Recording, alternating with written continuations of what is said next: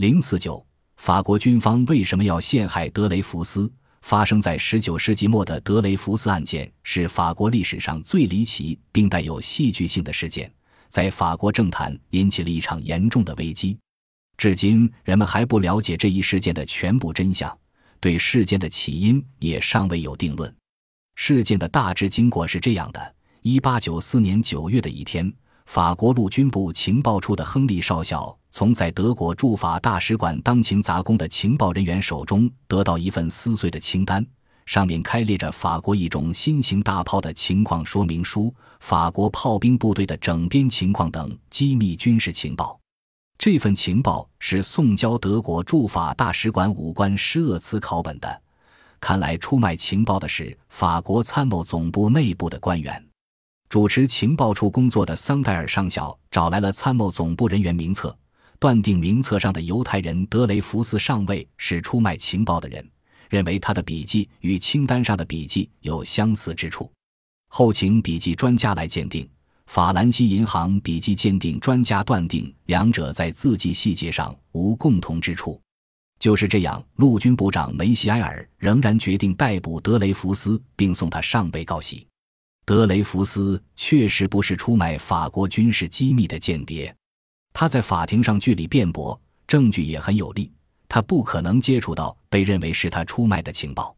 然而，法国军方仍然把德雷福斯的卷宗装得越来越满，请来五位笔记专家鉴定，三人不发表意见，一人持否定态度，另一人说清单中的笔记虽与德雷福斯的笔记不同，但这是他不露真迹的结果。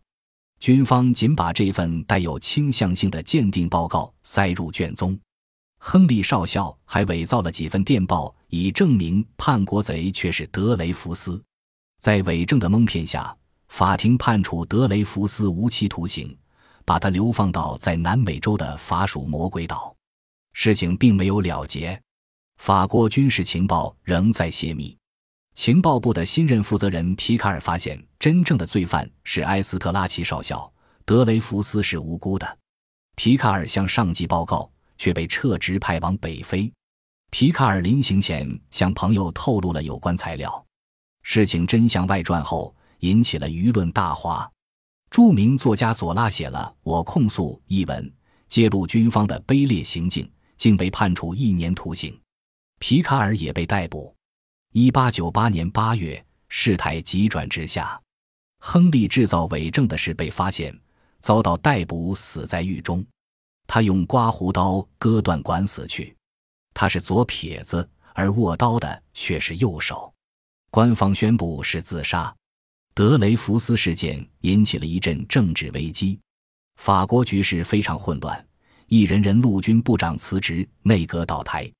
右翼势力在大街上组织声势浩大的示威游行，而同情德雷福斯的进步人士也针锋相对。最高法院重新开庭审判，皮卡尔把真相和盘托出。流亡在英国的真正罪犯埃斯拉奇也承认是他写了清单。案情弄清后，案件又移交军事法庭审理，结果竟然是改判无罪的德雷福斯为十年徒刑。后来，总统下令特赦德雷福斯，直至一九零六年才为他平反昭雪，恢复军籍，提升为少校。这一冤案长达十二年。对一个普通的下级军官，法国军方为什么如此顽固地强加以罪名，并拒不平反？这其中的原因，至今笼罩着一层神秘的迷雾。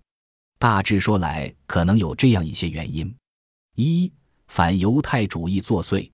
德雷福斯是一个犹太人，法国国内反犹太主义势力强大，以致借此掀起一场反犹运动。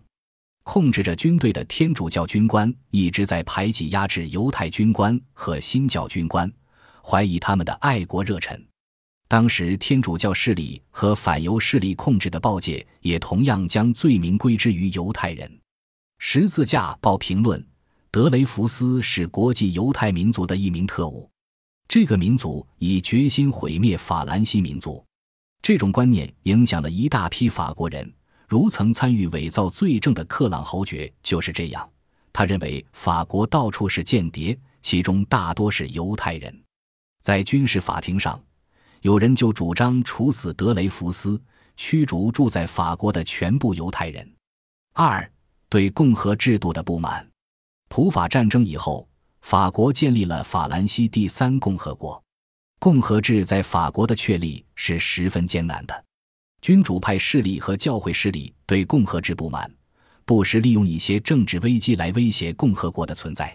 另外，统治第三共和国的资产阶级政客腐败无能，也给保守势力反对共和制提供了口实。在德雷福斯事件之前，发生了巴拿马丑闻。巴拿马运河公司倒闭，发现有一百五十多名法国议员、政府部长曾接受过公司的贿赂。另外，报界还揭露出总统的女婿有出卖荣誉勋章的劣迹。这些事件使公众对第三共和国的政客，甚至共和国本身产生了强烈的不满。在德雷福斯事件中，军方陷害他就有出于对共和国不满的因素。在社会动荡之际，保王党人纷纷活动，流亡国外的奥尔良公爵等在法国比利时边境。随时准备向距离不远的巴黎进发，登上王位，并拟好了未来的大臣和省长入选名单。保守势力领袖戴鲁莱德在一八九九年二月二十三日举行福尔总统葬礼那天，怀揣要求废除一八七五年共和国宪法的声明，率领一大批反犹分子和保王党人拦截参加葬礼返回的军队，劝诱他们进军总统府接管政权。遭到带队军官拒绝未成功。三对德复仇的需要。普法战争中，法国战败，法国国内充斥着复仇主义情绪。法国军方觉得，如果为德雷福斯平反会损害军队的声誉，故而一意孤行，拒不认错。在一八九九年军事法庭审判时，梅西埃就以军队的荣誉和国家利益为自己辩护。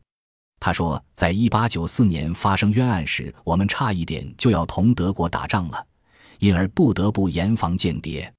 在最高法院准备重审德雷福斯案时，军方咒骂法官正准备把法国出卖给德国人，都是卖国贼。